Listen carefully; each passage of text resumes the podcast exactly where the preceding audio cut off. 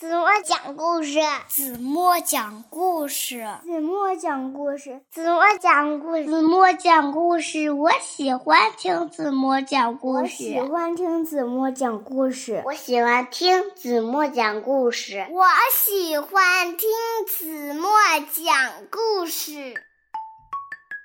亲爱的小耳朵们，欢迎收听子墨讲故事，也欢迎关注。子墨讲故事的微信公众号，我是子墨姐姐。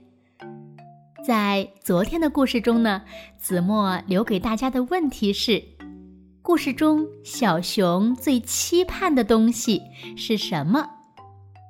那么，正确答案是世界上最好的朋友。你们答对了吗？在后台呢，子墨依然收到了很多小朋友发来的留言，让我们看看有哪些新朋友加入我们吧。有李明阳、许新月、曹诗琪、叶谢多杰、王子恩，还有甜甜、卓新月，还有帅帅、得得、杨其明、杜科莹、笑笑、刘子玉。梁若愚、段欢阳，还有丁丁和西西，当然了，还有每天都回答问题的子墨最亲爱的小耳朵们，你们每天都能认真的听故事并回答问题，子墨呀，真是特别的开心呢。好了，那还是一起来听今天的绘本故事吧，一起来听故事。放太阳，小耳朵准备好了吗？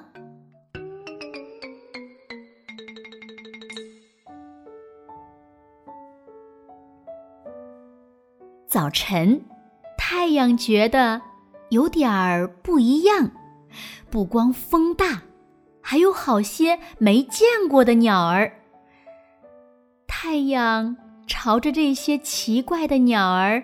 左看右看，看不清。于是呢，太阳就想去看看。原来是孩子们在放风筝啊！他们在地上跑着，欢叫着，不知道有多高兴呢。这个时候，正好一只大老鹰风筝飞过来。太阳马上伸出手抓住，想看个究竟。糟糕！太阳一摸到风筝，风筝就烤糊了，碎成一片片的，飘到了空中。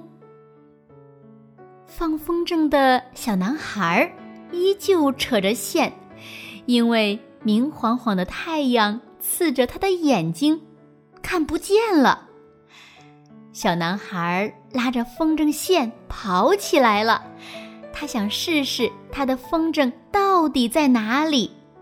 太阳赶快捏着男孩的风筝线跑，男孩越跑越快，太阳呢越跟越紧。放太阳了，放太阳了！孩子们被空中奇异的景象惊得欢叫起来。哦，把我当风筝了！只要小男孩高兴，我就当一回风筝吧。太阳呼呼的往前跑着，兴高采烈。所有放风筝的小孩子都跟着放太阳的小男孩跑起来了。太阳边跑边乐呵呵的想：“哈哈，今天当了一回风筝，感觉真是不一般呢。”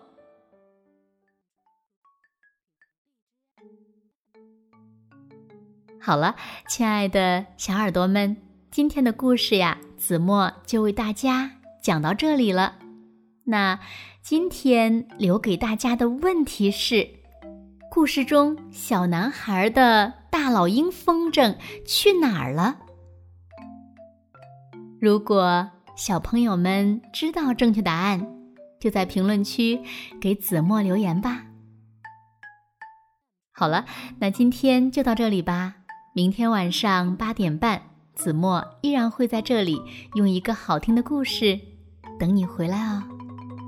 你一定会回来的，对吗？那如果小朋友们喜欢听子墨讲的故事，不要忘了在文末点亮再看，给子墨一个小小的鼓励哦。当然了，子墨也希望小朋友们把子墨讲的故事分享给你身边更多的好朋友，让他们和你们一样，每天晚上八点半都能听到子墨讲的好听的故事，好吗？在这里呢，子墨要对所有小朋友们说一声谢谢啦。现在，睡觉时间到喽，轻轻的闭上眼睛，一起进入甜蜜的梦乡啦。完喽。